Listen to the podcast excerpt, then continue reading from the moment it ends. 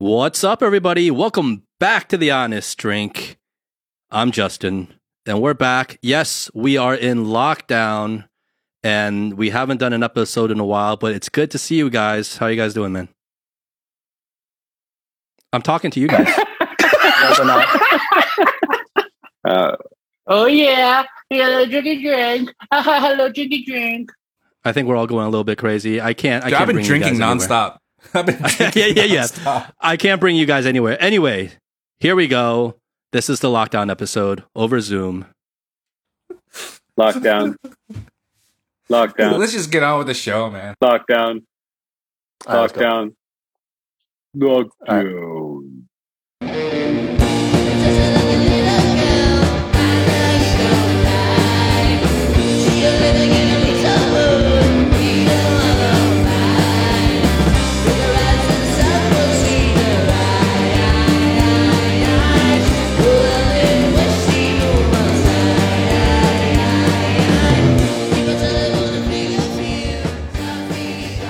Right, hold on. Let me pour out my whiskey, guys.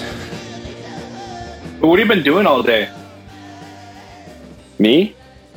Yeah, you. Um, I've been working, man. I'm just like been Yeah. working. Y- You know, so ironically enough, there's some people in the business where they're like in lockdown, like they're going through probably the roughest time in recent memory, and yet like their job is actually to um you know to help and support and serve and you know do stuff for the rest of the geo which is like up and running right? So it's ironic that like we've been up and running for the last couple of years and we benefited for that. Like and and you know like when all that good stuff was happening no one was complaining right? And then you know now we've gone through a few weeks of rough times.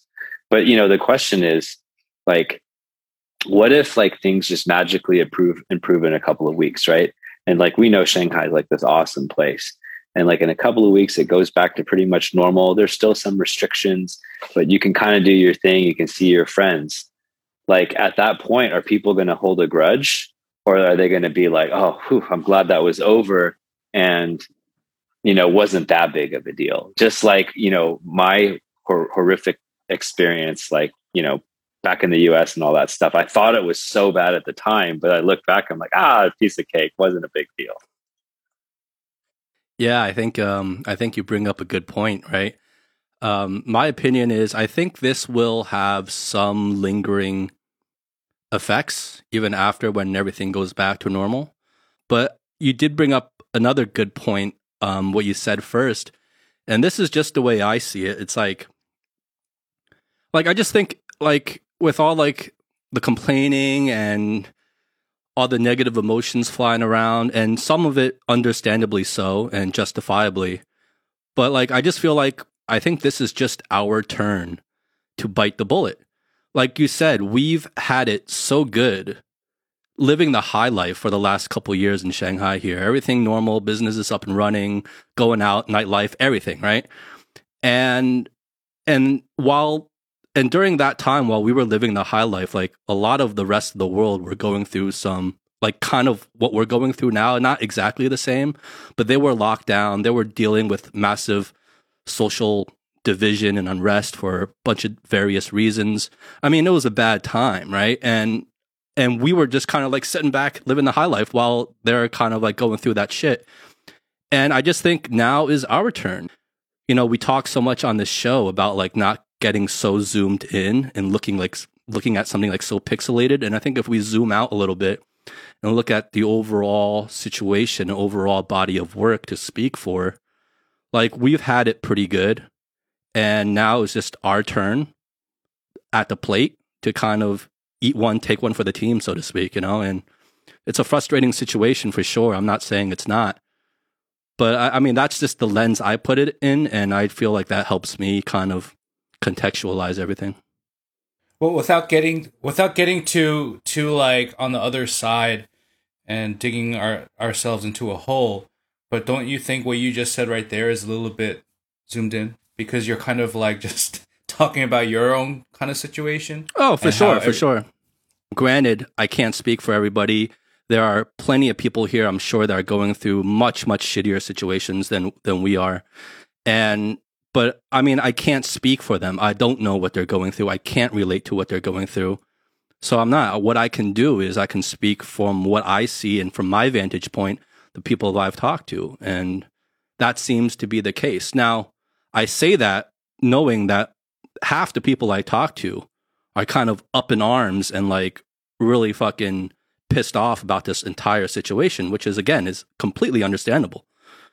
But then the other half is a little more empathetic with the situation. It sucks. No one likes it, obviously. But they're kind of like, yeah, let's just bite the bullet and get through this kind of thing.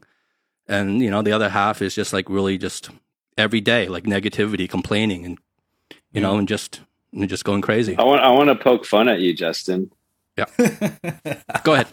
So like, well, I mean, you talk about like, oh, like I talked to all these people, and like, you know, like it's it's kind of like you're giving everyone this impression that you've got this like this this this massive massive like group of people that you're just busy all the time talking to everybody every day. Like you won't even talk to us. You know what i'm saying? Like we had how when howie and i like message you we're like basically like when we when we message you we're just kind of checking to see if you're still alive you know if you're still like engaging them in the world you're like, oh, you know, I've talked to, I've talked to, you know, there's 26 million people. I've talked to at least eight, 8 million of them. So I've got a pretty good pulse of the situation, right? Like, it's just, it's funny to us because it's not like, like of all the people we know, you are like the most introverted person. And like, we're kind of like, we can't, we might not hear from you for like weeks you know and then all of a sudden you're like you're mr like social butterfly just going out there like doing your own gallup surveys Gallup survey. like Justin actually works like moonlights for like CNN and Fox News, like doing their doing their surveys. Shots fired, I fired. can see shots Justin fired. right now. He's already like cocking back, getting ready for another release. But anyway, um, you know, I I just want to I want to make a quick comment about what you're saying because you know it's funny. Uh, I I don't know if I told you this story, but I was kind of like for the first I would say week of the lockdown. Um, it was just pretty much normal for me in terms of the way I was going through. I was just you know abiding by the rules, doing the COVID tests, all that stuff, right? um, everything was fine. It was just what you would expect out of a lockdown where you can't leave your home. Now, uh, yes, where there are some inconveniences when it comes to like trying to get like food and stuff like that, sure, but you know we made it happen. So in terms of like my own personal bubble, it was all right. It was not like anything crazy, right? Now you see all these stories on social media uh, getting spread of pockets of bad stuff happening, right? Uh, but they were not literally hitting me directly. And then the friends and whoever I talked to, it was it seemed to be pretty similar. And it wasn't until about seven days in, like a little more than seven days in, like like ten days in, I would say. Now I'm in my like company group chat, right? And we're in the middle of doing a project, right? So we had a uh, we had a meeting, internal meeting, and we called on everybody. Now we have like some other people and staff that were in lockdown before the official the official one, right? They were already in ho- at home for like a week or two. Now, one of the guys who's been in his house for a long time, all of a sudden, he just goes, uh, "Yeah, I can't make the meeting," and we're like, "Why not?" He's like, "I have to go uh, get shuttled to uh, quarantine center." We're like, "Oh, you you're you're positive?" He's like, "No, my roommate is, but uh, I'm getting shipped out because of uh, close contact." and uh, so I got to go. And then we're like, so uh, once again, we didn't think anything of it. We have other coworkers that got shipped out as well. So we're like, okay, okay, well, you know, good luck and let us know how it is and stuff like that. But then he says some stuff that made me go, what the fuck? He goes, it's just in time actually because I have I'm on my last bag of ramen, right? And so we started digging in. We're like, last bag of ramen. Uh, you mean you have other stuff though, right? He's like, no, literally, if I finish this ramen, I have zero things I can eat in my refrigerator, in my pantry. I have nothing. We're like, oh shit. Wait, how are you left with nothing? And then we start digging in. Now we've always asked him, like, is everything okay? He will be like, yep. He just doesn't talk so much, you know what I mean? So then we start digging in. We're like, what do you mean you only have one bag of ramen? Wait, so so what about like the like the supplies that get sent sent to everybody in the in all in, the whole city? He's like, yeah, we I only got one of those, and that was right in the beginning, and that got you know used up pretty quickly, and I haven't got any other ones. We're like, oh shit, and we're like, what about like the group buys? Everybody's doing group buys. You're telling me you're not doing group buys? He's like, well, I live in a smaller community, and yes, there were some group buys happening, but they always got canceled because there were either not enough food orders or for uh, some other reason they just got canceled. So I never got any of my group buys in. We're like, whoa! All of a sudden, it's like reality setting in, and and we're like, you literally. He's like, I've been in lockdown for 28 days. All I've eaten pretty much is instant noodles and a couple of instances of veggies. That's it. And and we're like, holy shit! And then all of a sudden, like you know, once again, reality's hitting in, setting in, and then and then he's like, look, I gotta go. Uh, I'll, I'll I'll talk to you guys when I get to the quarantine center. So then a couple of hours go by. He arrives there. It's a hotel, and he goes in. It's a nice hotel. It's decent. And then he shows a photo of his first meal and it's got some meat, it's got some greens, it's got some rice. And the and the and the one line he says that just made me go, "Oh shit." He's like, "I'm about to cry because this is the first meal I have that's well rounded in 28 days." You know, and, And that was so it's in like, that was know- in the that was in in the quarantine center. Well, well, because he's not positive, he's part of like the close contact, so he got shipped out to another place, which is more like a hotel as opposed to like, you know, the the the big the big like you know warehouses that you've seen. It's a little different. Yeah. So Howie, like, it sounds like what you said, like, sp- sparked some thoughts, right? Like, I mean, so number one, it sounds like when you heard this, like, it was a bit of an emotional experience for you because, like, you know, your compassion, your empathy, like someone that you know, and like, you know, sometimes you just you're not aware of like what people are going through, and I think, Yeah. you know, like a normal person, like like here's this and then you kind of feel that and i had like um i think we all had similar experiences especially justin because he's talked to about 8 million people so he had a pretty good um wide range of people um, 8.5 million. like- 8.5. yeah but like i've been trying to like just figure out like how to think about all this stuff like and use the principles that we've talked about on the mm-hmm. show and like just think more clearly and and and like bring some of the frame like the right decision filters and frameworks to things so that like when people ask me about this stuff i've got a clear point of view and like i sound credible right? Like you know you can read economists you can read like the western media you can read the local stuff. There's like you know like infinite amount of sources where people are sharing like different perspectives and stuff. And you know like i have colleagues in other parts of the world and you know they're really um, caring and warm and you know sometimes in the beginning of the call we'll be in a meeting and then they'll be like hey like here's the situation in shanghai. And by the way eric can you share a little bit? You're on the ground and we really you know we um, uh, are, are thinking about you right? And so you know i kind of just share some things here and there. But I, what, I, what you said kind of made me think right? So like zooming out a little bit. So think about the 26 million people in shanghai. Now before the pandemic before the lockdown think about how many of the, these people were healthy and how many of them were actually sick okay? I mean they're you know and then think about if you could take a snapshot of everyone's lunch or dinner and what would that look like? Because there are probably people during that time where that were like on their last bag of ramen too just because out of 26 million people it's a pretty prosperous city but there's probably some people really down on their luck right? So it's really interesting to think about before the lockdown what the city was like. Obviously there's tons and tons of rich people and you know and the overall standard of living is pretty high but i imagine that there's some people still struggling in society but you know we don't always think of them right? Because we're just kind of caught up in our own world. And then like let's look at the the lockdown itself right? Why is this causing such you know like um like tremendous reaction within the people that live in shanghai who love this city is because we haven't been in a situation in recent memory where like people like an average person you know um, who normally has enough to eat is like literally on their last bag of ramen where people are like starving and where people are going through really tough times. So imagine you could take a snapshot every single day of all 26 million meals in shanghai and you can kind of see what that looks like compared to you know before the lockdown to get a picture of what's going on so I, I imagine that there's just like what we're trying to say is that there's a wide wide range of experiences and that people normally who have enough to eat actually have been put into a situation almost like a man-made situation where like food and basic survival becomes somewhat questionable, right? And then you ask yourself, has anyone in the 26 million people actually starved to death in Shanghai? That's a really interesting question, right? Like maybe maybe some people have starved, but the reality is like we none of us know anyone who's actually starved to death.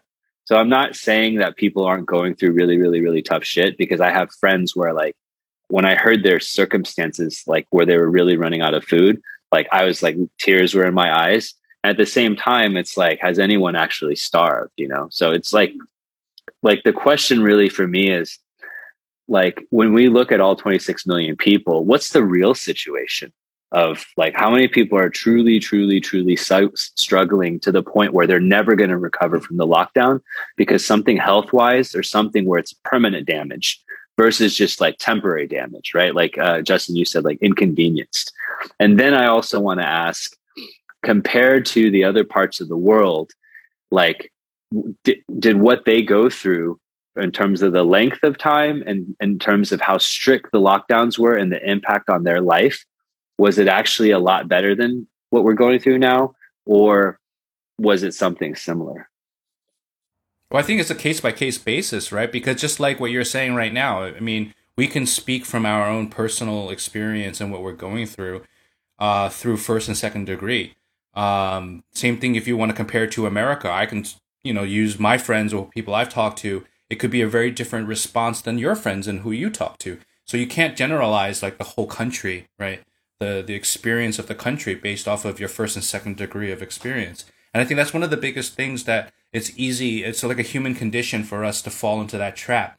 It's just to believe what we see and what we feel because that's what we can see. I mean, that's what that's that's tangible. Um, but it's like the intangibles uh, outside of that circle becomes like this, uh, almost like a boogeyman. Um, so it really is. It just depends on like you know, can you really stop and think, stop and think about you know what is really happening beyond what you see and what you feel, beyond beyond your own, you know, your first perspective. I think that's the biggest that's the, the, the biggest concern I have with people's reactions. What you're saying is it's it's anecdotal, right? We don't have like science like you know we don't have a way of like really understanding you know the bigger like the bigger picture right? Like we have anecdotal mm. evidence right? We we've talked to certain people but is it truly representative? Like you actually like we talk about you need data. And so it's like how do we because we what we what we automatically want to do like so everyone is automatically comparing if you think about it right? So some people are saying this is like way like way worse than anything anyone's gone through right? They're like because they're in it. And so like it's right in front of them like you know you know their life has been impacted and they're like man this shit that we're going through in shanghai is like worse than anything ever right? Like you you have people in that extreme. And then you have you know maybe people that say ah oh, this is not that big of a deal right? You know like fast forward a month and everything will be a be fine right? No permanent damage right? And then there's some people are like no there's going to be permanent damage because there's collateral damage. So like for all the lives that we're saving um, you know because of the COVID prevention, there are all kinds of other impacts in lives that are, you know, like, um, you know, lives being lost because these people can't get treatment or whatever it is, the stress of the, you know, of the pandemic. So, like, it's, um, you know, it's interesting to to see like how you compare and what measurements you use, and I don't think anyone really has any good measurements right now. Yeah, I think I think what I would add to that is that, you know, going back to what you said, there is no one truth because everyone is having their own experience. And as you said, those experiences are varying greatly. Um, and I, I think what I would say is that in terms of believing what you see, it's also a two way street in that if you look at the media and social media and you're going through the whole like Shanghai lockdown rabbit hole. I mean, we've talked about this so many times on this show is that social media is just re- literally a highlight reel of all the worst, most terrible, extreme situations. Those are the things that are going to go viral. Those are the things that are going to stick and people want to see. And so if you put on a constant loop of this highlight reel of all the worst of the Shanghai lockdown, it's very understandable and easy to under, to see why people will see that and be like, wow. And I think that's also kind of like that two way street that I think we all need to exercise in understanding what we're looking at when we are kind of stuck in this social media lens that often people are. Yeah, uh, let me make a comment. and I, want to get your guys' feedback. So, just like you, I got hit up by a bunch of friends as well, and I always respond with one line first, which is, you know, same thing. You ask, you know, are you okay? Do you have enough food? Same thing, right? And then they're like, because you know, from the media that I've watched, from the news reports that I've watched, it's it's like the second coming. It's it's you know, you you guys are about to you know go down, you know. Um, and and basically i always write back i said look you're you know if you're basing off of media the media is only is only going to report the extremes just like you said um it's not it's not the norm you know it's not the norm um if it was the norm i i feel like i would i would be seeing those stories directly you know whether it's first or second degree um but it's not the norm so uh i'm getting those news feeds just like you are as opposed to literally knowing that it's you know fact um so that's one side, right? So I agree with you on that. Uh, second, but the second side is okay. Well, with that being said, I mean, it is true that there are these instances that I think we all can agree on that are, you know, maybe not so acceptable. So, if, I mean, if that's the case, then you know, what is that limit? Then you know, like where's that, where's that line drawn? You know, when I see these terrible and disturbing videos myself, um, and just like you, I have not come across any of this directly or secondhand um, in my experience here so far. But obviously, they're happening. And, you know, a lot of these videos are going viral in China as well. So it's like shocking a lot of, you know, Shanghainese and Chinese residents as well. So, I mean, I think I put it through the lens of like, like let's say like take a topic like um, police brutality or mass shootings in the United States. And like a lot of Chinese people I've realized um, recently have this really distorted image of America where they think, oh, you go there, you're Chinese, you're going to be oh, a victim of a hate crime. Like that's automatic. Like you're going to be a victim of a hate crime or you're going to get shot or the police are going to beat you up or you're going to be a victim of a mass shooting somewhere. And it's like that same mechanism that's happening, but it's happening on the other going the other way as well. So whereas a lot of Chinese people they're on Chinese social media and all they see are the mass shootings, the police beatings, the racial hate crimes against Asians, blah blah blah. So in their minds, they think that's all America is. And well, I, when I talk to them, yeah, America sees that too. Just like we see terrible videos here as well. And what I have to stop and say to them is like, you can't paint all of America with that brush like us having grown up there, we know that that's not the norm. That does not represent what it's like to live in America. Yes, those things are happening, just like terrible things are happening here. But you cannot just paint the whole situation in society and country as that. So, yeah, of course, there's going to be. I, I also, like I said to, to everybody else, uh, you know, what you're seeing, what you're hearing about all the, the crazy shit is just a small percentage. It's not the majority, it's not the norm. Uh, I don't I don't believe it's the norm. You know. So you had mentioned that you had a coworker that was um, shuttled to quarantine. Uh, you have a uh, your your business partner who went into central quarantine, right? Um, yeah, the real ha- the real quarantine, the, the the real central quarantine. Have you checked up on them? Like, what is their status now? Yeah, so the coworker that went 28 days, uh, basically only eating ramen and now is crying over being able to have three meals a day of full meat and veggies and so he actually enjoys the quarantine or what? Does he still enjoy it or was it just that first day? It's an upgrade to him. Okay. Yeah because he actually has you know steady food. Um mm. and he has to stay indoors anyway. He has his computer you know he has his phone. I mean what else does he need? You're in you're in lockdown you're in quarantine you know? So for him, it's uh, he, he's actually in better spirits. You know, I mean, if you compare it to what his living conditions were before, he was living with three other roommates in a very small apartment. You know, now he's living with one other person in a in a in a hotel room, and uh, it's it's an upgrade to him.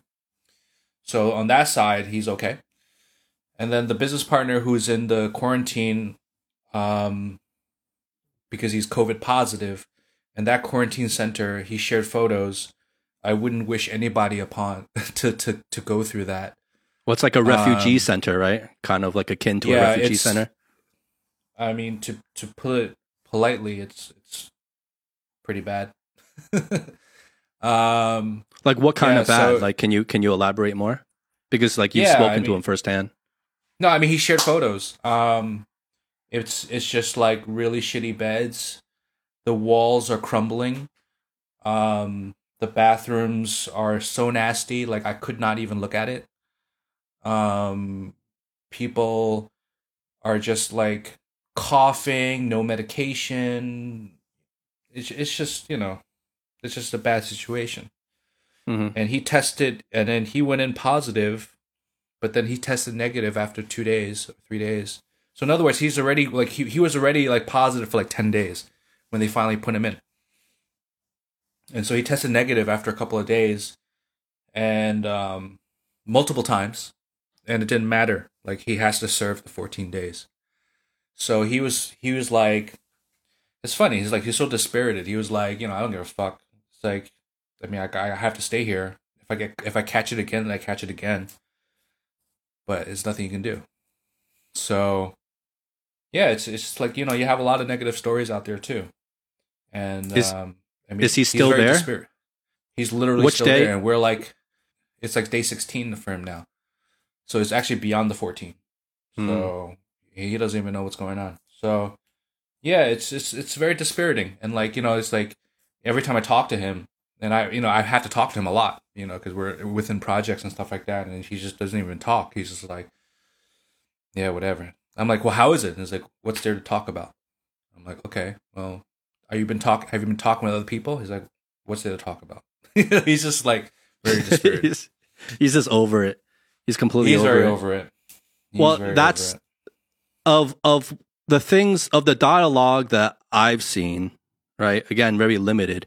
But of the dialogue I've seen in terms of the negativity and when people are saying like this whole thing is kind of a joke, um, more times than not, they're actually also they're referring to like the central quarantine methods and one hundred saying percent. like Yeah, it's usually about the quarantine methods because they're saying like people who are like like initially test negative and they go in and then they test positive after in there because of course you're stuck in with, in with all these other people that are s- sick and you're breathing the same air and it's like the whole system is backwards and that like it's not it's not like really it doesn't make any sense in terms of why you're going in there how long you're in there for and and like people who are perfectly fine are getting sick in there or like who are like ne- Yeah, like yeah. go in there for a period of time then they like your friend like like your business partner go in there they start testing negative multiple times but then they test positive again because they're like in that environment again so it's like i, I think that is a lot of the criticism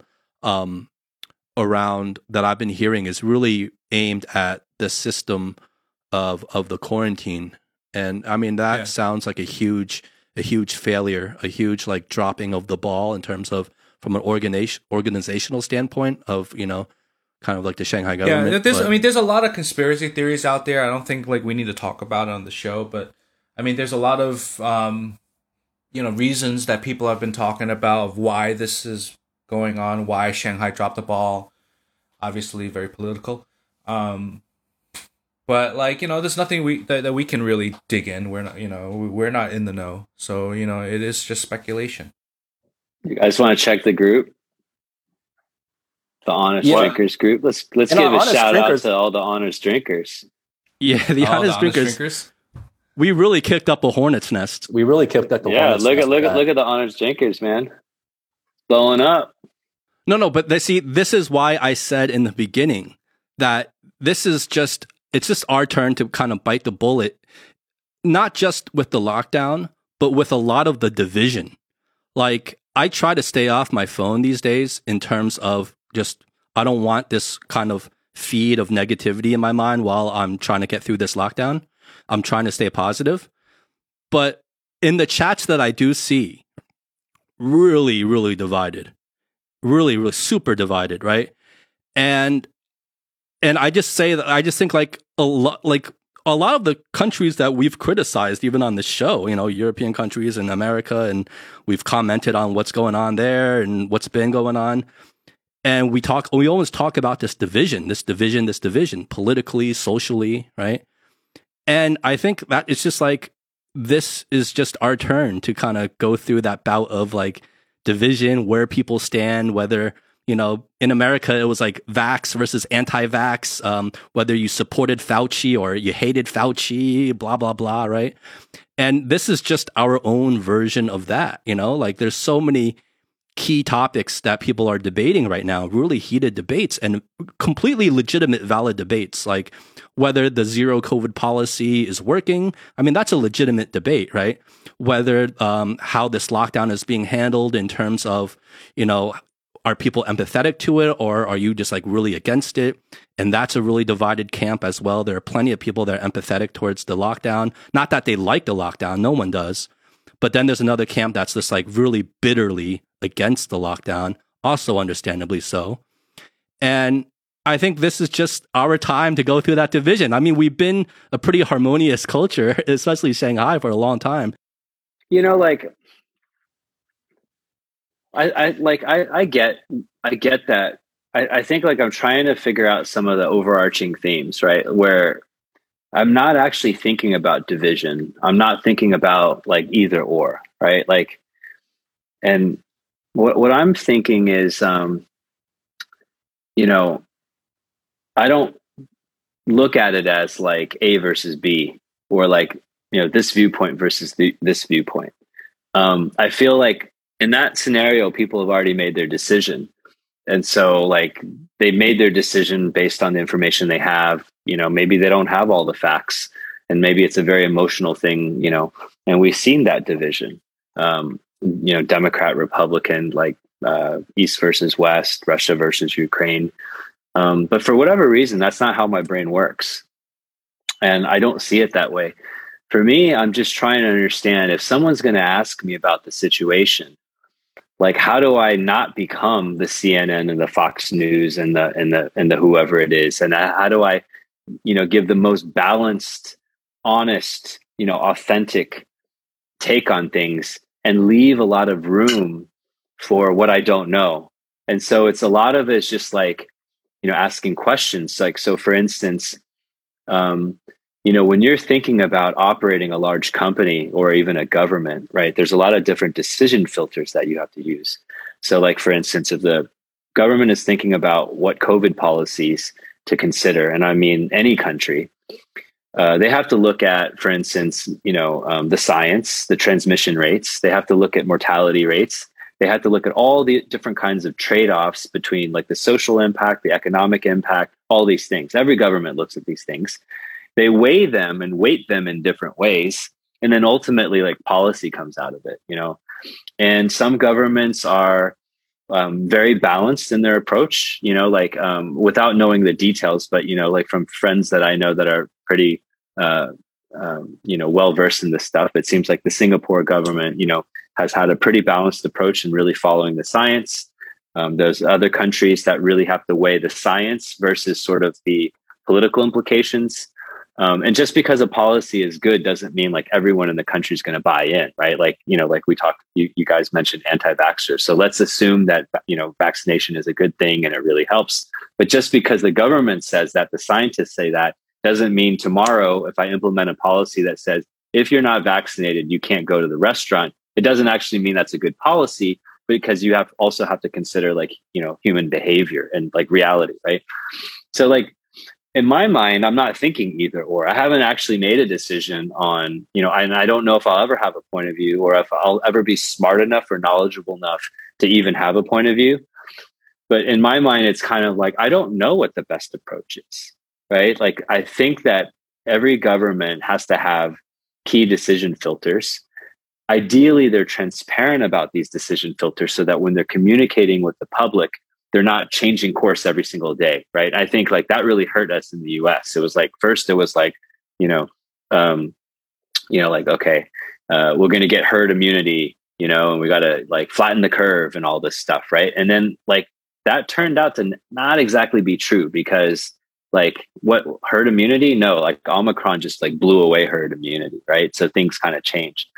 So, you know, for me, like how the government communicates, what policies are there, I think all of these things are things that I'm actually just curious about. And so like when my friends ask me or when people ask me how how it's going, I'm trying to like be as balanced as I can and also let them know that I don't know everything.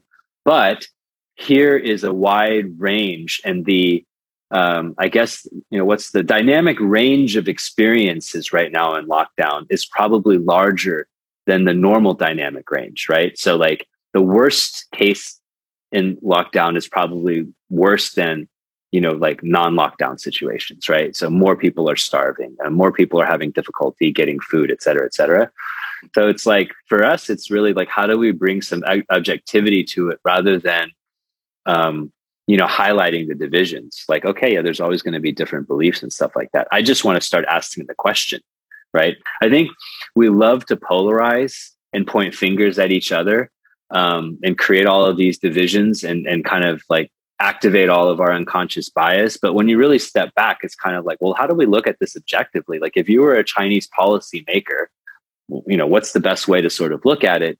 And of course we know that in every place there's going to be like political concerns and so then when people ask me these questions, I tell them my knowledge is limited. My viewpoint is constantly evolving. Um, I'm heavily impacted like emotionally, but here's sort of like the picture. Here's some of the worst that I see. Here's some of the best I see. And if you want to kind of understand, here's sort of an average. And it is, it's actually a dialogue because I'm like, well, what have you read? And so like it you know like people looking from the outside sometimes have a really good viewpoint as well because they can be objective about certain things. So that, yeah. that's yeah, a little bit of how i'm looking at it but it's evolving. Like i don't claim to be like none of us are experts but i'm kind of i just don't want to get so caught up in it right? I just want to have like a i'm going to live my life and try to do the best i can. And you guys know that like i was in some kind of lockdown for like three or four months so it really prepared me for this now, I have to admit, had I gone straight into this lockdown from the previous, like, you know, free willy Eric, uh, I might not be like this. I might not be so casual and carefree, you know, but I did go through some other pretty like tough times and I had to like, you know, go through some of those ups and downs. Yeah. But just to also, just to kind of go back to what I meant and how you even asked this in terms of like, what did I mean about pointing out this division? I don't mean that you have to take a side. In fact, that's the opposite of what I mean. What I'm what I'm saying is I think like you guys have known me enough to know that I think all this division and bickering back and forth and pointing fingers is absolutely useless. I mean, you have to have better things to think about during your day other than these things that you can't control anyway and that are above your kind of base of knowledge. What I mean by pointing out kind of this is kind of our turn at the division is that is giving hope that just like all the other countries before us, that when we were good and we were, you know, everything was normal here and we were kind of all comfy sitting in Shanghai, we were looking out at other countries and kind of pointing that finger and be like, oh, look at that division. Well, they've moved past that. You know, mostly like there's still division. There will always be division in society, but they've moved past it. They've gotten out of it. And if you and if you talk to a lot of people in the states now, which I have, you know, they, they, they all tell me like, yeah, shit's back to normal. Like there are 300,000 people attending Coachella this year, right? And uh, like a major outdoor festival, I'm watching the NBA playoffs. All the arenas are fully packed. No one's wearing masks, right? No one's wearing they masks, yeah. Yeah, airplanes just, and trains. They just lifted the mask mandate on on air, airline travel, right? So it's like like they went through some pretty dark times in terms of that division, and they still are. But they've I feel like they're reaching the other side now. And that's what I'm saying about us in terms of zooming out and looking at this division. It's like, I think a lot of people, and maybe it's just the chats that I'm in, that I see a lot of people just, it's just negativity and, and arguing back and forth. And we see that even in our own honest drinkers chat. And my thing is, is like, if we just take a step back and look at this, this is always going to be human behavior, especially when, when, when a historic event or a crisis event kind of occurs, everyone's going to be like having their own opinions, having their own beliefs, pointing fingers, blah, blah, blah. Everyone's upset. Everyone's frustrated. But it's like if we step back as, as observers, it's like it gives me hope. It's like, you know what? This is now and we're biting the bullet. This is our turn. but this is going to pass just like it's passed for so many other countries right and we'll we will get to the other side of this this is just kind of like a phase that we have to go through that's just natural to go through because of the situation we're in. But at what cost? but at what cost? But you know what's um i don't know. I i think i think for me and i don't know how you guys think about this but i think like i think a lot of uh you know i think in terms of the camps that are divided in terms of people who are really resistant like bitterly resistant to this whole lockdown thing that's happening right now and the people who are more empathetic i think if we look at the demographic of that almost i mean even within the local chinese shanghainese kind of residential demographic they're split amongst themselves. There are plenty of shanghai residents who are just like this is a joke. Like this is terrible the shanghai government really dropped the ball on this and then there are some who are a little more like empathetic to it be like look they're trying the best they can you know they they have good intentions blah blah blah but when I look at at least from what I see, um, the foreign the foreigner community and the expat community, almost one hundred percent is bitterly bitterly against this, which is Negative. really interesting. Yeah, very negative. negative, and that's an interesting point and to know. And you know, a lot of them, like what you have even you mentioned before, Howie, is like a lot of them are kind of leaving Shanghai, like for good, right? And it's like this mass exodus of foreigners Yeah. and expats leaving Shanghai, being like, fuck this. I don't want anything to do with this anymore. Um, there's a lot of people who have open businesses here, and they're and from their perspective, they're like, you know, I can't run a business if there's no like like safety in terms of any like kind of stability here. Like if we're just gonna be locked down, how can I run a business? It's not, you know, it's not conducive to me in that aspect, and they're leaving for those reasons. Um, and so I think like, and even we got a question even in our honest drinkers chat. Someone I forget who kind of reached out to us and asked us this. And I think this is kind of like the bottom line question that's weighing, especially on a lot of the foreigner communities' minds, is that okay? Well, after this lockdown is lifted, do we stay in China or do we not? You know, is is it worth it to stay here or not? And I think that is kind of a bottom line question that especially a lot of people in the foreign community are kind of facing and wrestling with right now. it's a, it's a big conversation right now. Uh, I mean, at least personally for me, on in a couple of the group chats that I'm in that have a majority foreigner base group chats, um, you have a lot of conversation about leaving, but um, but not but not like uh, at least I'm not in any group chats where it's like everybody's like that. Uh, I would say there's a few people that would that have said it. They're like, yeah, I'm I'm gonna look into options and stuff like that. It's pretty civil about it. It's not like anything overboard. Um, and these are group chats with hundreds of people in it. Um, I have I have seen a lot of the bitterness and like like anger and just making jokes out of everything. Like this is one big joke. Like this is ridiculous. This is a big joke. Um, so that's definitely going on.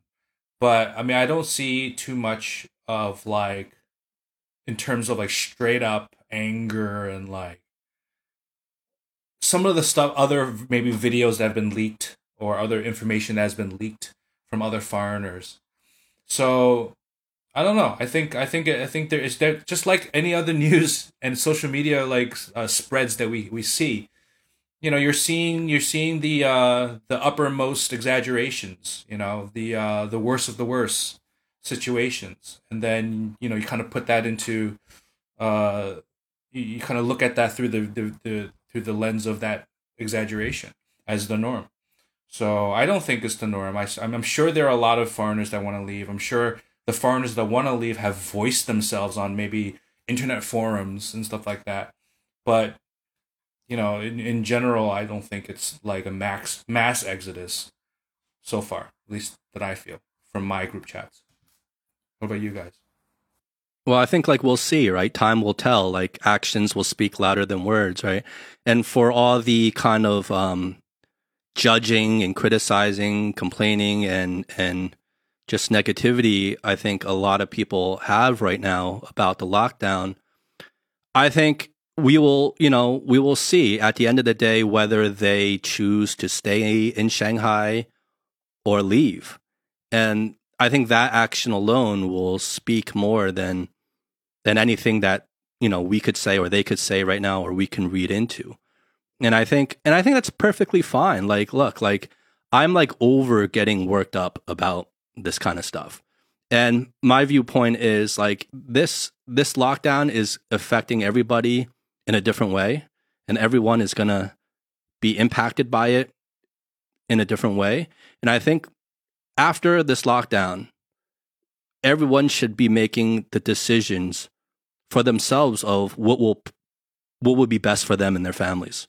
So if they honestly think that leaving Shanghai or leaving China altogether will be beneficial to them and they'll have better opportunities outside, then by of course they should make that decision.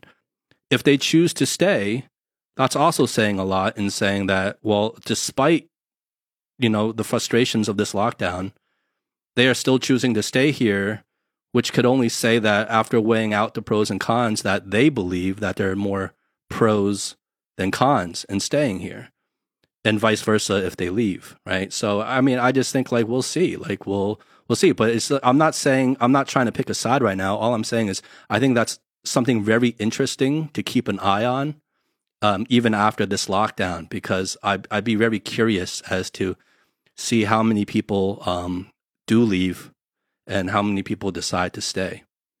Yeah, like I hadn't I hadn't really thought about that one. Um, uh, like in that same way, right? Um, I thought about something maybe relevant or, or um, related to that, um, because like whether or not people stay or not, you know, I suppose like I doesn't really matter too much to me.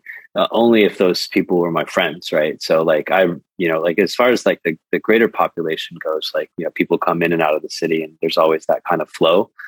When um, when policies change, I mean, this is a particular policy, but you can imagine around the world. Like you know, policies happen all the time. Uh, you know, when Chinese people were in the U.S., they pan- they passed all the anti you know Chinese exclusion acts and stuff like that. And then you know, I, I like in some ways that's probably a lot worse than what we're going through, right? Because they literally just said like we don't want you in our country, and then some people stayed and some people didn't. So, um, you know, and like if the economy in a place crashes, then some people decide like you know they want to move. Like uh, you know, I think some of our parents, like my parents, they felt like there was a better life in the US and then they kind of made that bet, right? So like maybe the circumstances were different, but like the decision filters were, you know, were were were in place. So they were like, okay, if I get an education overseas, um, then maybe there's better opportunities than staying where they were.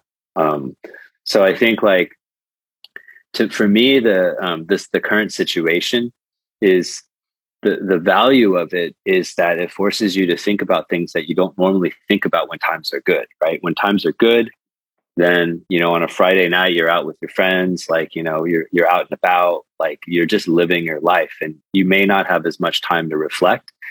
And you know like now so many people are like you know at home right? Um you know unfortunately some people are like you know don't have enough food. Um, then some people have enough food but because they're locked in their negative th- thoughts start giving giving into them right? So like different people different colleagues i've spoken to now it's like once we've got that bottom of maslow's hierarchy so like okay we're all safe right? Like it's not like we're not safe. There's no natural disaster. Like there's not an earthquake or you know tsunami or whatever. Um, and okay a lot of us many of us have food now like you know finally. Um, then people are just thinking like god i have all these negative thoughts in my head right? Because like you can't do the things that you normally do. And a lot of people are trying to cope through that. And you know you can see like all these um, you know different organizations are offering you know like mental wellness free consultations and stuff like that because people's inner voices are starting to get really really really loud because there's nothing to do. And then i've started seeing some people turn turn the corner and say okay you know what? Like man i've been through this. I'm separated from my i know one person one friend who's separated from you know her child husband everything she's like you know all alone and she's like you know like i've been so angry and so like frustrated and then she's like i'm just so sick of being angry and frustrated you know, I'm just going to focus on what I can do, right? I'm going to learn how to cook. I don't know how to cook. I'm going to figure out how to cook with the stuff that I have. I'm going to focus on work. I'm going to get better at all the things that I didn't have time for. And my own reflection from like, uh, you know, the quarantine time was that like, like now when things are so busy and you got all this stuff going on, like you kind of wish you had a little bit of like alone time and solitude right? Like how you were saying, you were like, oh, I'm kind of looking before the real lockdown, right? And you were like, I'm kind of looking forward to it. But when you thought it was just going to be two or three days, no, like, yeah, day, looking forward. Day, exactly, two, right? Day two yeah. of the lockdown, he was like, you know what? I kind of like this, guys. I'm really looking forward to this. Day two. That's when he had. Now we're on like we're on like what day twenty, day thirty. It's like yeah. That's when he had. I like it, man. I mean, it's okay. yeah. So like I mean, I will preface everything, right? Like I will preface this thing. Like I want to tell everyone, okay? Everything I'm saying is assuming you have food. Okay? If you don't got food, then forget everything I'm saying. It's bullshit. All right? So like if you don't have food, you need to get food and you need to fight and claw for it. Because I did have friends who were running out of food, couldn't get food, and I had to literally like call them up and be like, slap them upside the head because they were like, like your friend, right? They were like becoming victim mentality, like, oh, you know, the Juweihui is not helping me. No one in the group is responding. I'm just locked in. The li- delivery guy went to the front gate, but there's no way to get my food. I'm like, snap the fuck out of it. You fucking bust out of your door, go down, get the delivery, and bring it up, dumbass. Like people were literally like fake starving to death.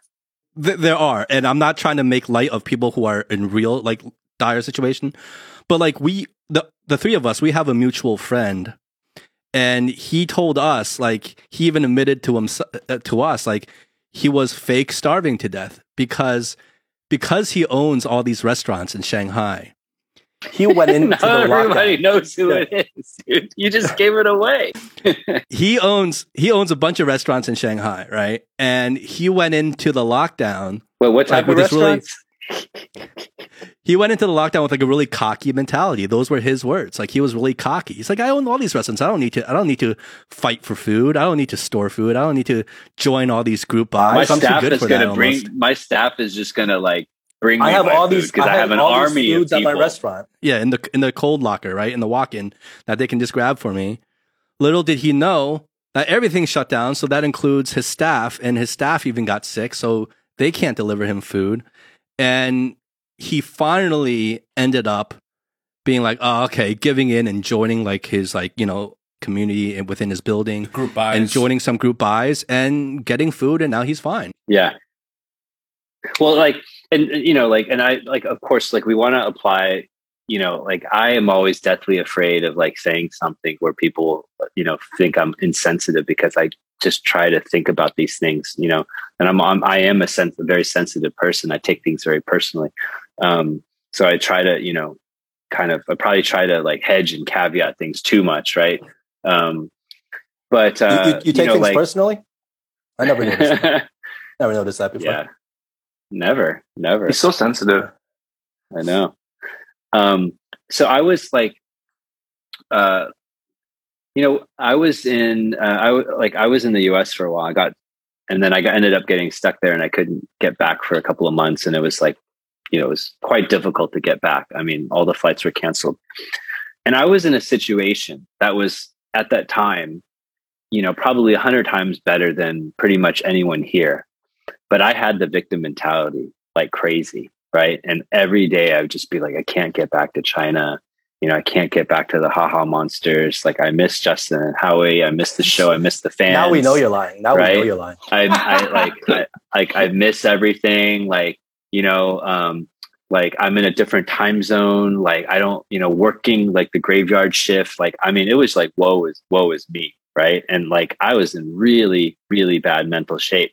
And when I look back, I'm like, a lot of it was self inflicted. And yeah, you know, a lot of people know that I went through sort of a, a tough time, but I made it a lot worse. I made myself more miserable um, you know, than it had to be. And my circumstances were great compared to now, right? So I don't want to like um sort of make light of like people's circumstances here. Um, you know, like the if you have if you're sick, um, you know, if you're if you are unable to like access food and stuff like that, I mean it's it's it's it's very very very difficult right? And some people are truly truly struggling.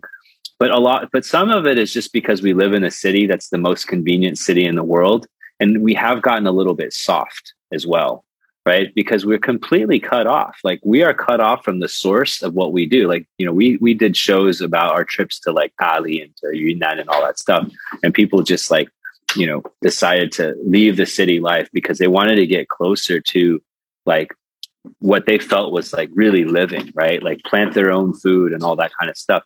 We've become so separated from that. Everything is automated, right? Like technology is so fucking advanced. It's literally like the matrix. I mean, we live in the fucking matrix.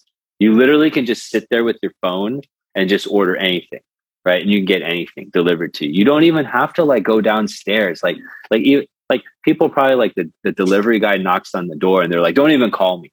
Just leave it outside right? Like we've gotten so freaking lazy. I mean, uh, yeah, I've been, I'm really lazy. I, I, I, get meal plans. Like we don't even have to cook anymore, right? I don't even know where my food comes from. Well, we've been so spoiled. We've been so spoiled to the to the point that we're so vulnerable now, right? Like like you're saying, I think that's the point you're making. We're so vulnerable because any hiccup in the supply chain is like the the sky is falling for us, right? And that that's how like compromised we are because we basically have no survival skills anymore. Mm-hmm. You know, yeah. Yeah, you, I love what you said. Like we're we're we're so vulnerable, you know. So so like um now we're in this this this situation and so like we feel like we're being pushed to our limits right? But like we actually can probably survive for a little bit longer you know? So i think you're right like the vulnerability is is is what we're seeing. Is it right though? Is it is it is it right to to have to go through this pain even though we're spoiled? You know what i mean? That's the that's the the conversation. Well you know there's the like the term like cool right? And you know i'll be the first one to admit to you that you know people in our generation and you know like myself in particular like and and you know for for people who grew up overseas um you know we we didn't really have to struggle a lot of us didn't have to struggle right like i you know i know lots of people have struggled uh, I probably didn't have to like shuku as much as, as you know, as much as a lot of people. Um, you know, look, and then you look at our listener and our kind of our listener base, and you know, they're all over the world, but a lot of them grew up in China, and you know, a lot of them are younger, and compared to you know their parents' generation, they probably had it a lot better. And so um, it was funny. Um, I'll, I'll, like I'll, I'll, share a funny story from uh, one of my um, friends. Um, I don't think you've met uh, Meng, but he is um, shout out to Meng. He is uh, Swiss Cambodian, so like you know he's born in Switzerland, so he's an expat. You know, um, families from Cambodia, and um, you know his mom called him the other day, and his his mom literally just like like yelled at him. It's like stop complaining, okay? She was like, you don't even know what it was like in Cambodia back in the day, okay? Like if two people saw a banana They'd fight each other, kill each other, eat the banana, and then eat the other person. So stop complaining. You don't even know what it's like, right? And then my mom was saying the same thing. My mom's like, you, you don't even know. Like, I mean, it's like when it's like it's like how we would view like people like you know spoiled um, rotten american kids because you know we still grew up with an asian background right we've talked about our you know our parents being strict and stuff like that but when you think of that really just like prototypical conventional like American family and the kid is like, you know, like that Russell Peters kind of stuff, right? The kid comes home from school, gets like a D, and like the mom's like, Oh, Johnny, you did so good, you know? And so that's like a whole whole nother level, right? You take those people, you know, and then you put them under lockdown and they can't even um they can't even function. But it's uh I think I think it is like kind of helpful to look at it generationally as well and say like what does it really mean and even before the lockdown there were people in china that were starving you know and we're just not aware of those people like i mean truly truly starving so i think it's important to kind of i you know and and, and during this lockdown it's just been important to build um, you know relationships with your local community right you kind of had to fend for yourself it's like i think the term they used is called 自救 right but you know, um, I think that's a lesson for all of us. Like pick yourself up by your bootstraps and and and you know get it done, right? Like other people aren't going to come to your rescue. You got to rescue yourself. And yeah, that's a big that's a big comment that a lot of people are saying, right? It's like you know we can't rely on the, you know, baba, you know we got to rely on ourselves to pick ourselves up. Well, that that also gets into another um, topic I think is worth talking about is about you know kind of maybe our experiences and what we've seen of you know um, communities here, like residential communities coming together, even the volunteers um, c- going out to help. What have you guys seen out of your communities? Um, and has like has that been helpful to you? Have you seen people coming together? Have you seen people not coming together and just kind of like every man for himself? Like, what has been your experience in terms of like the communities um, that you guys are in? I mean, Yeah, I can and- share some stuff.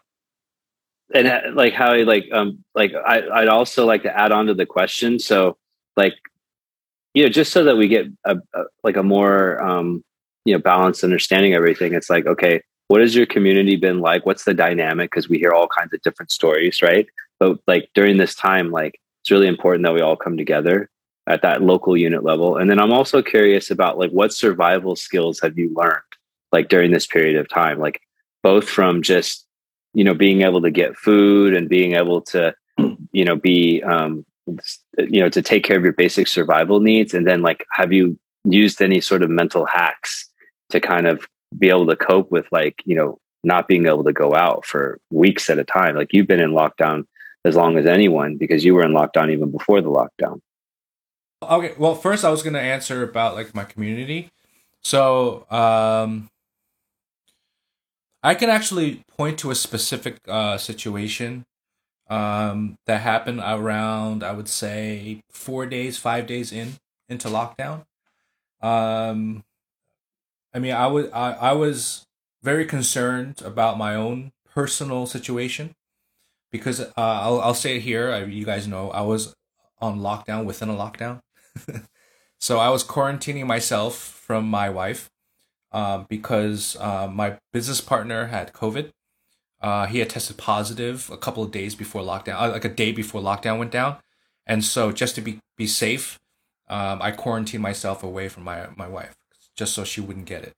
So I locked myself in this room, and which is like the side room, like a little like a shufang, and and I basically stayed here for uh, like uh, ten days, and during that time, I mean, obviously, we are just concerned about our own uh, safety and making sure we're secure enough food.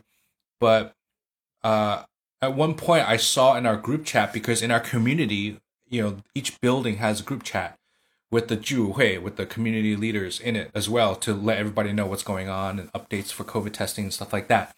So within that group chat, which we in my building, there's over 200 something people in the group chat.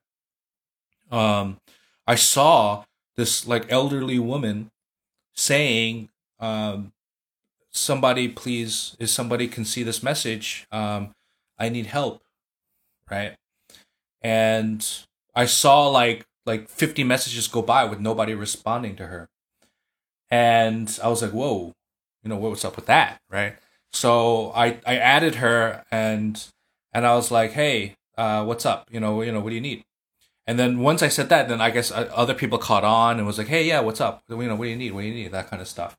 And she basically said, "I don't know how to do group buys. I don't know how to use all the apps. I don't know how to chang tai. I don't know how to use like the, you know, to to six a.m. wake up early in the morning to like get the shot dan and get like the food. I don't know how to do that.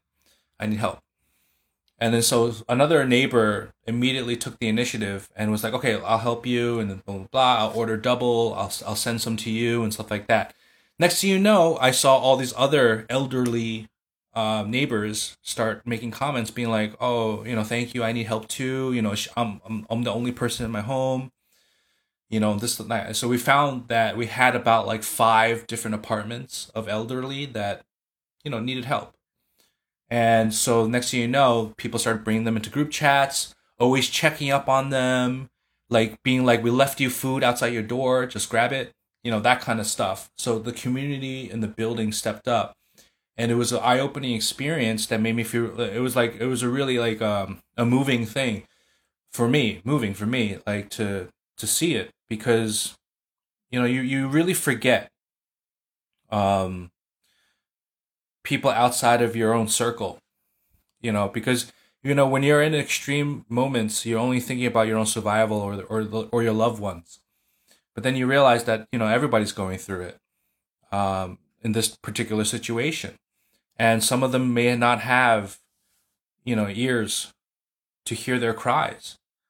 So it got it got me pretty emotional, you know, to to think about these elderly that you know them you know what if I was in that position? You know, I'm not good with like WeChat. I thought of my father. My father sucks with like technology. If he was here and I was not available to him, dude, he would be like he would be lost, you know? And so it's just I don't know, I got really emotional about it. And I started like posting moments about it, like like check on your fucking elderly and stuff like that, as if I'm like holier than thou. But but only because I got emotional, only because I really thought about my family and and um and it made me glad that there are people stepping up to help them. You know, it it reminds me of something that you know, I, I don't know why I always forget this and it's and it it should always always be on my mind. And you know, it's this like why do we always focus on ourselves? Um and and Justin, I agree with you. Gratitude is a really powerful emotion, and and you know what's even more powerful is helping others. You know, because gratitude's still sort of about yourself, right? It's kind of like, okay, yeah, I'm really grateful for this. I'm grateful for that. You know, that's the first step, right? It's it's the first step to like not looking at your situation and turning every situation in a negative situation. But I think what's what's the most essential part of the human condition is actually thinking of others um, and realizing that there's so many others that are you know like maybe just right around the corner that are way more unfortunate than you are um, and who may who may actually benefit from your help. Like you know and and you kind of when you look at your condition and relationship to these folks it's like you can actually help them and it's amazing right because when we put all of our focus on ourselves we become helpless to ourselves, we become helpless to others. And when we start thinking about others and finding that some small little thing we do can make a massive, massive difference, all of a sudden, like we feel really, really powerful. And and um, I've forgotten that sometimes. I, I I I have to say I'm not good enough to always remember that. Um, but I think that's why we're here, right? As human beings, it's not for ourselves; it's actually to help uh, others. Yeah, so, really powerful. We have to keep reminding. We have to keep reminding each other. Um, I mean, not just us because you know we're we're all friends, but just people around us. You know, you got to keep reminding it. It's too easy to forget. What you said, Howie, about your community completely resonates with me. The fact that I have more than enough food and supplies really all started with because of my community. And that started the moment that we decided to be proactive and join the community, right? Like like had we never joined the community because that's that's an action you you have to take on your own. Like no one's going to force you to join. And had we not joined, we'd be completely on our own trying to figure everything out. And as we all know, in the very beginning of this lockdown, that was complete chaos right? It, was like no one really knew what to do. No one really knew how to get the food. It was a mess in the beginning. Now, thankfully, these channels are more established and I think everything's settled down more or less. But I would not be here talking to you guys if it wasn't for the community. Like they have really stepped up. They have like the people in our complex in our building, like we're all sharing things with each other we needed dishwashing fluid the other day and we like just popped it in the group chat. Hey anyone have more dishwashing fluid they can give us? We need to we can't wash our plates. And they're like boom right away. Vice versa. We have all these things that we have excess of in my in my uh in my apartment. We're throwing them into the group chat. Hey who needs this? Who needs that? There's all this interaction going on like every minute. It's actually almost annoying how how much yeah. interaction there is going on because like my my phone is like blowing up constantly. But but it, it's great for survival because everyone is sharing resources. I have neighbors that have literally handmade me food and put it by my door. I mean, if that doesn't break your heart and touch your heart, like I mean, nothing will, right? Like, like we're we're all really cooperative, which is amazing, and and I don't want to take that for granted because I'm sure not every community is like that. And so it got to the point where even me, I'm like, you know what, I gotta I gotta step up too. I don't want to just be take take take. Where now I've already volunteered a couple times to to help and to like when there's like heavy stuff like the other day we had like all these cases of water and you know like these like five liter things in these cases they get really heavy right so we had like a shipment of like 50 cases come in and so i volunteered to go down and you know hand deliver each case to every unit in our building on every single floor right like things like that and other things i do and i you know, I, I i help out where i can here and there and and jessica my wife she also really has stepped up in like really being like a staple in the community in terms of like reaching out to people, helping people. I see a lot of um, there are for there are a lot of foreigners in my in our building, and not all the foreigners are that great at reading Chinese. And so I've seen plenty of people, including you know my wife, step in and take the time to translate a lot of things for these foreigners in these group chats so they can understand and help them with the ordering process and the group buys and everything. So it's really it's really quite amazing. I mean, it really gives me a lot more faith in humanity, right? Like I always talk about like in in private, I talk about like I just have like lost faith in like society. I've lost faith in humankind. But this has like really resurrected that in a big way. And not enough credit goes out to allow these community leaders. Like in our building, first of all, for people who don't know, um, there are community leaders. So basically, every complex, apartment complex, and building is made up of their own communities. And there's usually at least one leader or a couple leaders in there that kind of lead the way and lead the charge for the, the rest of the residents. On a separate side, there's also something called the Juwei Hui, and the Juwei Hui, I guess, the closest analogy to that for Americans to understand would be like your neighborhood association. I think that's like the closest comparison. It's like a neighborhood association, right? And they kind of they they they actually have quite a lot of control, and depending on the the the kind of um, capabilities and willingness um, of your Juwei Hui, like you might have a different experience throughout this lockdown as well. So they're an important piece and on that same note, I think, you know, a lot is made of whether you're outside looking into China or you're in China. A lot has been made about like the uh the dabai, right? Like the volunteers or the people in the white hazmat suits. I think that's like the most iconic image of especially Western media when they talk about the Shanghai lockdown. It's always a picture of the the the, the people in the hazmat suits, right? Like faceless people in the hazmat suits, right? And that's kind of like the image.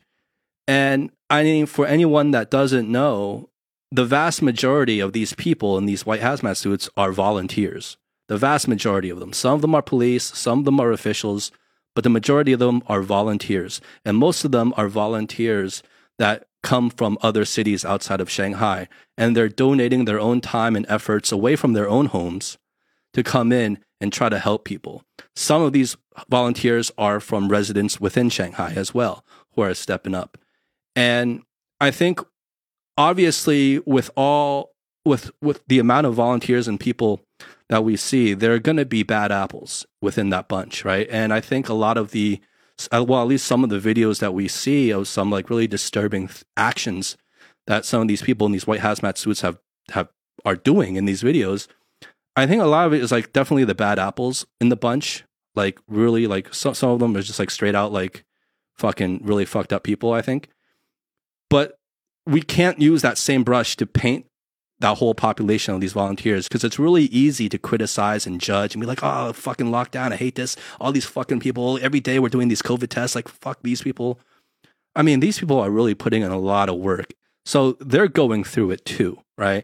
And what's really also commendable are the people who are volunteering, like whether they are quote unquote agree with the lockdown or empathetic to it or, or not. I think it's like that idea that we mentioned before of picking yourself like, well, I'm, I'm in a shitty situation. What can I do to help? Instead of sitting on my couch, you know, typing in these group chats and complaining and bitching and, and criticizing all day, am I actually going to do something to actually help the situation? And some people have. Some people have taken up volunteer roles, foreigners included, and volunteering and at least trying to help people, trying to make an effort to to actually put in the work to make it a better situation instead of just complaining about it all day. And I think like that is some that is a conversation that I don't see really happening nearly enough. Is bring that yeah what, what, what you're saying is that i mean i mean this just goes back to what we were saying earlier in the conversation um it, it's easy to focus on that those bad apples right um they're they're a lot more like eye-catching headlines you know um and yeah just like you said there are you know the, my community the, the the the community leaders have been good good have been pretty good as well. In general pretty good. So yeah i mean what you're trying to do is kind of shine a little light on the on those people you know on the people that are putting in their efforts these volunteers that are putting the blood sweat and tears into helping everybody get through this. I mean you can easily just you can easily share stories from their perspective probably where they've had like pain in the ass residents that are stubborn or or or or you know doing you know making making their lives difficult you know? And if those start becoming viral then you, know, the whole the whole dial the whole story changes you know? So yeah it's easy to get caught up in that. And i think that what we're trying to say is that don't be caught up in that. You know it's like you know you you you, have, you kind of have to look at the bigger picture um i mean we can only share our own personal experiences so far i've personally only shared only positive experiences but i can always i can always i can also say another negative experience that we've had you know um you know so in terms of you know the the supplies that everybody gets i don't know how many have you gotten justin but we've gotten so far three times during this whole lockdown what do you mean supplies? And- like the government, like the government packages? yeah those those Yeah, I've got. So we've we've got- gotten three as well. Okay. So we've gotten three and um but in my building everybody's sharing photos of their friends and whatever of the stuff that they've gotten. So the only thing we've ever gotten so far have been like one duck leg and like a carrot, like two potatoes and like a whole shitload of celery and cucumbers. And that's about it. Like nothing else, you know? And then everyone's like, "Oh my god, you know, this my friend's gotten like tissues and soap and and and beef and you know snacks, all runs the gamut." And how, you know, how come we're not getting anything? You know, we have a pretty good complex. You know, everything's under control. We're all obedient. Like, what's going on? And it's funny is because like the the community leader just goes, "Look, I'm going to be honest with you. Um, you know, you know, our our community, our our 小区 is you know it's it's is one of the nicer ones. So you know, people are a little bit more you know well off here, and so because of that, all the food and all the stock has been pushed down to the people who need it. And unfortunately, that means that you guys, us, don't get as much. And those those stuff that we do get are, are the bare minimum. And so it's funny is because like like from his perspective, it was like he was trying to be like, you know, he he like he believes in that, right? He's like, you know, you know, everyone's kind of like, you know, doing okay here. The group buys are going crazy. You know, you know, we're we're shipping a lot of stuff here. You know, you know, you don't need the government assistance kind of stuff, right? But then because he said that, you had a whole bunch of people in the building, especially the elderly, that they were like, "What the fuck kind of bullshit is that?" Like we're people too. You know what I mean? Like, like you, you, you like, that doesn't make sense. You know what I mean? We need food too. You know. So yeah, I don't know. It's just you can always focus on different stories. You know, it's just you just you, what do you choose to focus on? You know. Yeah. And I think with the uh with those care packages we're talking about, like the government care packages, it's not I don't from the people I've spoken to for with for with my understanding is that those aren't that's not really organized by the government, like by the Shanghai government. Like a lot of it is also dictated and those goes back to what I was saying about the power that your particular jiedao or like your your your Yeah, Juwei yeah. Hui your Juwei Hui have, like your neighborhood association. Like they're the ones kind of dictating like what gets happened on a micro level. Like like the government is more on a macro level, but on a micro level of like what your complex and your apartment building is getting and everything like that, that's actually handled and organized by like your local like neighborhood association. Yes, yes, you you corrected me. So yeah, a lot of times in the group chat, they're like, you know, what the fuck? Why is Changning Chu is getting all this amazing shit and Xuhui Chu is getting all this shit, but 我们的长寿街道 is like bullshit. you know. yeah, Yeah. So Yeah, I, honestly, for the government care packages, I don't like the ones, the things that I've been like. Here we are, like complaining about getting food, right? Like it's so fucked up. But like it, it's stuff that I wouldn't really normally eat anyway. but but it's like I see that as more like at least in my situation because I am in a more fortunate situation. Is that like the government stuff is actually just more supplemental, and it's really like the group buys that we're living off of. yeah. Let's let's get a little bit more lighthearted for a second. Unless Eric, do you want to add to that topic at all, or no? No, what I was thinking was, um, like with the lockdown, we've like basically the city has had to shut down a lot of different services, right? So when when like when you create a policy where everyone has to stay at home, then like companies aren't working, um, like everything's sort of shut down, right?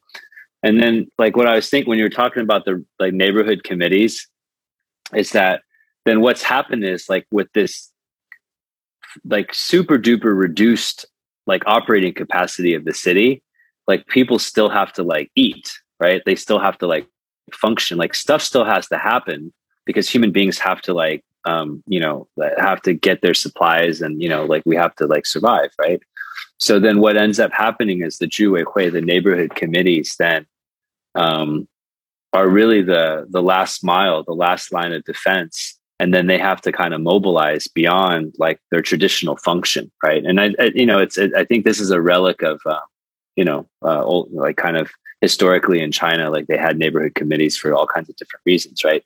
Um, you don't really have that in the us but you can imagine like a time when you know like uh, the world was organized like by villages and stuff like that. And so you didn't have like central government and all these things right? If you read about you know probably more ancient society even european society and so they're organized in villages and then each village is responsible for like um, adjudicating like disputes um, you know probably getting food like something like that right?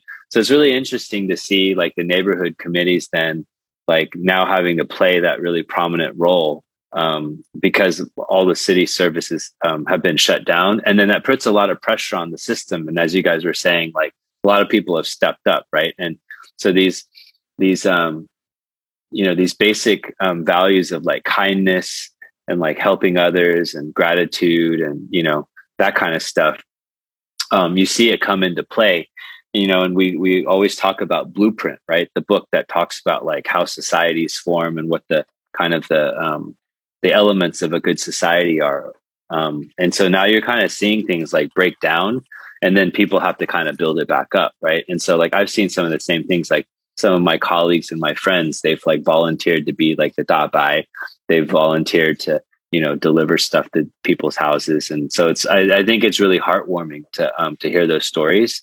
So i you know like like i said like i don't get so caught up you know like i feel like when uh, maybe you you you two are um you know kind of maybe irritates you a little bit to see the negativity right? And i can totally get that. Um i just try to stay away from it you know because i like for me to just be positive myself i just have to you know naturally stay away from the negativity because i just have a lot of you know innate negativity sometimes.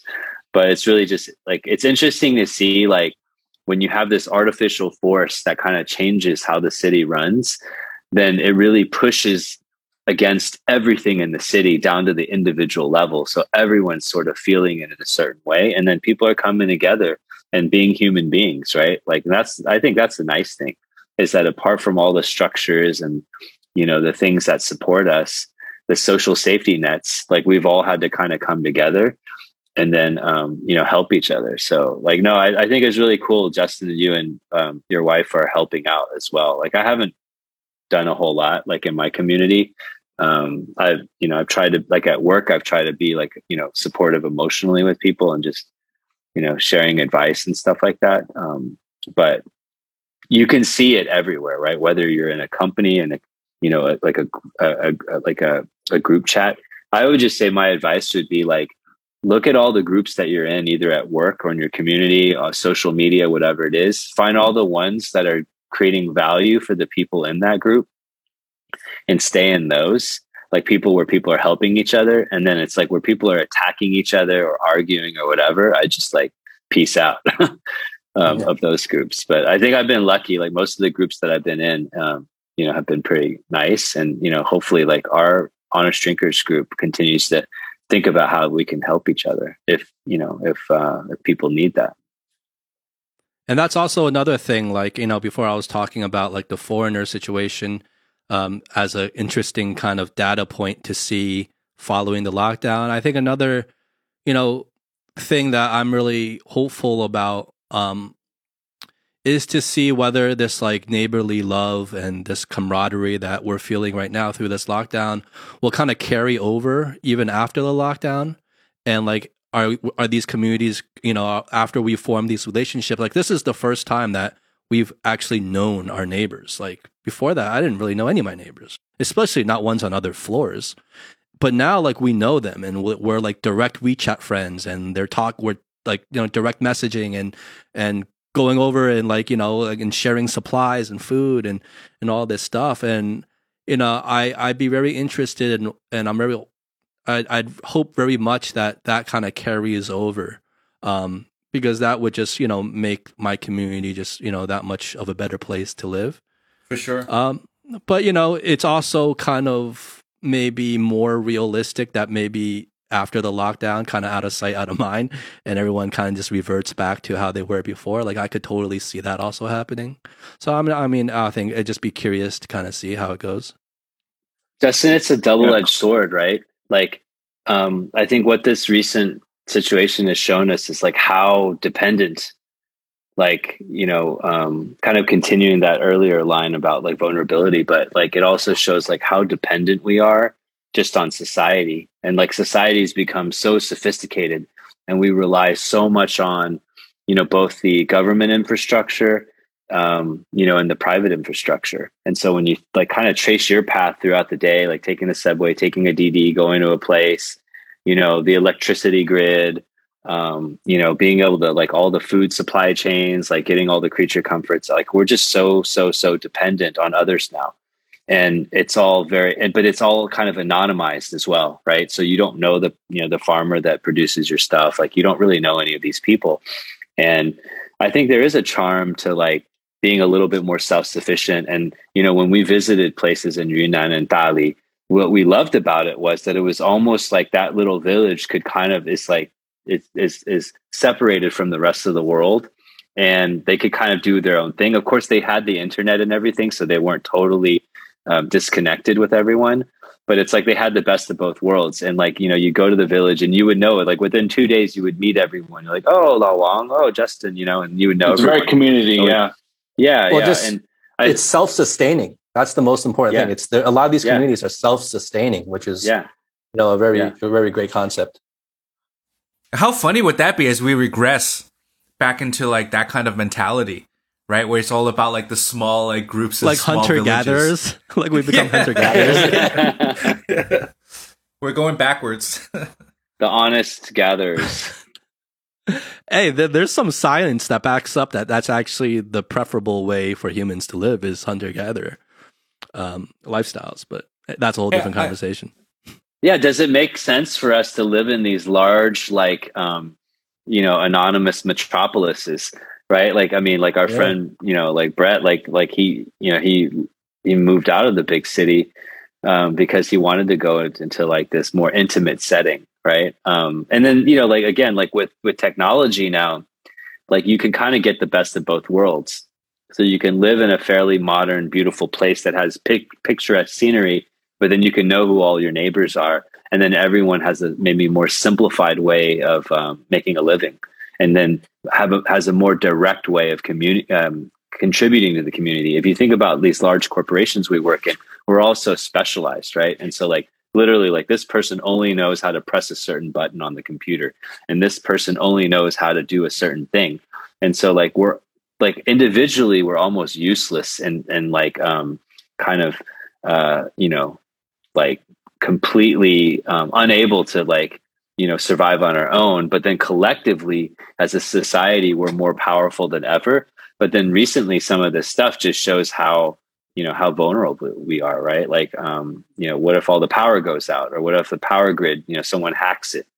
You know uh, what if all the computers shut down? It kind of gives you a glimpse of like uh, what what would the um, the implications be you know like once things become too sort of connected and interdependent yeah i have a i have a friend in the states and uh, he wants i was talking to him just the other day and he wants to buy up all this cheap land in argentina to build a kind of like um, ranch like a self-sustaining community and I'm trying to convince him to do it in Dali. I'm like, come to Dali, man, do it there.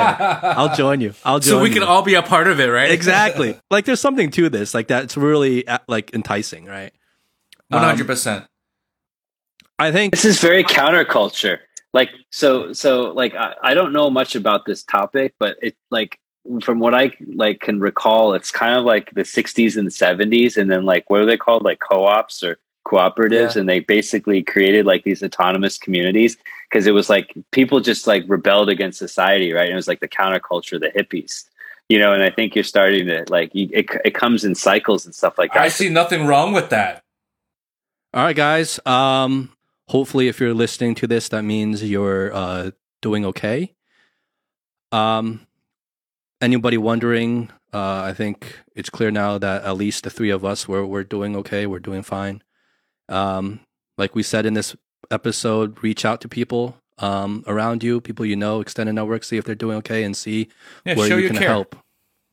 Yeah, don't don't buy into all the division uh, and negativity going around. That's not going to help anybody.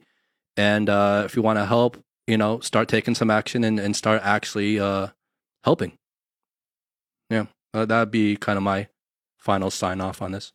Yep and I and I and the the one thing I share is like you know like we're all, um, you know the three of us are in uh, Shanghai right now, and um, and we know that you know Shanghai isn't the only city in China, um, you know, being impacted at the moment. But um, but like I've definitely had my ups and downs, like Howie, Justin, like we've all had our ups and downs, and like we all kind of experienced this lockdown in different ways, and like everyone, like there's no one that doesn't have like um you know the the down moments you know? So like we we feel for everyone that's you know having a tough time. Um like we're going through it and all in sort of different ways. And we just hope that this thing ends as soon as possible um and you know but that there's some learnings from this as well that we can take into it. When things do get back to normal like i don't want to be the same version of me right? I want to like really appreciate things more. Peace sign. All right okay guys. Be hey, good. should we do like a little heart thing and then like is it possible for you to do like can we do a screenshot while her hands are immobilized like this? I mean, but this is this is dumb. Like why are we like stop stop it. Stop it. We've completely ruined the ending, guys. The sign off. we have we have completely